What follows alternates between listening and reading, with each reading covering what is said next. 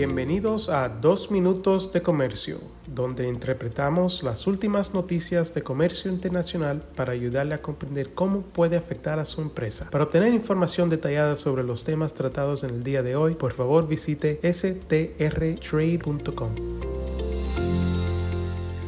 Hoy es martes 1 de noviembre de 2022. Soy Álvaro Ferreira, consultor independiente con Sandler, Travis Rosenberg. Después de varios años de debates e incertidumbre, el pasado 11 de octubre el Senado chileno votó 27 a 10 a favor de aprobar el Acuerdo Integral y Progresista de Asociación Transpacífico, conocido como CPTPP por sus siglas en inglés. La Cámara de Diputados de Chile notificó formalmente al presidente Boric la aprobación del CPTPP por el Congreso el 12 de octubre. Otra reciente noticia de interés es la también aprobación de este acuerdo por parte de Malasia y su entrada en vigor con respecto a este país asiático el próximo 29 de noviembre. En esa fecha, el CPTPP estará en vigor con respecto a nueve de los once signatarios originales, es decir, solo faltarían Chile y Brunei. ¿Sabemos cuándo entraría en vigor el acuerdo con respecto a Chile? Los informes de prensa apuntan que el presidente Boric tiene la intención de firmar el acuerdo, pero va a postergar su ratificación para dar curso a unas negociaciones bilaterales que buscan la firma de cartas bilaterales adjuntas al acuerdo, conocidas en inglés como side letters, sobre el mecanismo de solución de controversias. La canciller chilena Antonia Urrejola indicó que la intención de Chile es modernizar los mecanismos de resolución de controversias entre inversionistas y estados que incluye el Acuerdo Transpacífico. El acuerdo ya incluye varias cartas de este tipo sobre diversas materias, aunque la modificación o la anulación de los mecanismos de resolución de controversias entre inversionistas y estados parece un asunto mucho más complicado. Cualquier disposición adicional que fuese acordada tendría que ser ratificada por los países involucrados para que pudiera entrar en vigor. ¿Hay alguna evidencia sobre si el CPTPP ha tenido un impacto positivo sobre los flujos comerciales?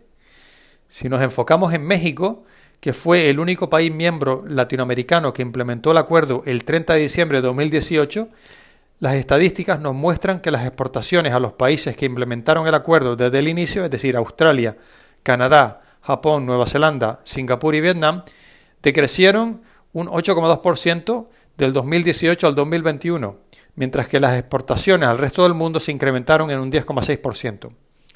Por el contrario, las importaciones mexicanas de estos países se incrementaron en un, un 10,7% del 2018 al 2021, mientras que las importaciones del resto del mundo crecieron un 9%.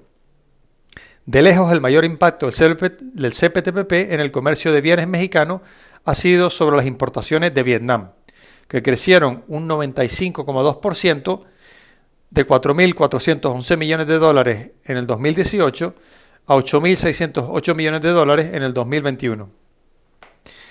Algunos de los productos vietnamitas con mayor crecimiento en el mercado mexicano del 2018 al 2021 incluyen los teléfonos celulares con un aumento de un 655% eh, a 727 millones de dólares, los productos laminados planos de hierro o acero sin alear de anchura superior o igual a 600 milímetros revestidos de aleaciones de aluminio y zinc con un crecimiento de un 508% a 162 millones de dólares, las partes y accesorios de máquinas de la partida 8471, principalmente máquinas automáticas para tratamiento o procesamiento de datos, con un aumento de un 501% a 485 millones de dólares y ciertos circuitos electrónicos integrados con un aumento de un 113% a 1.517 millones de dólares.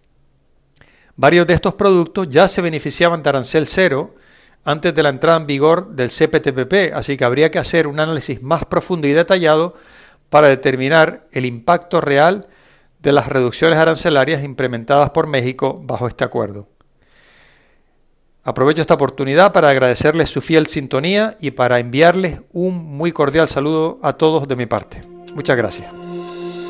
Con profesionales en nueve oficinas, Sandler Travis Rosenberg es la firma de abogados más grande del mundo dedicada a asuntos legales de comercio internacional, aduanas y exportación.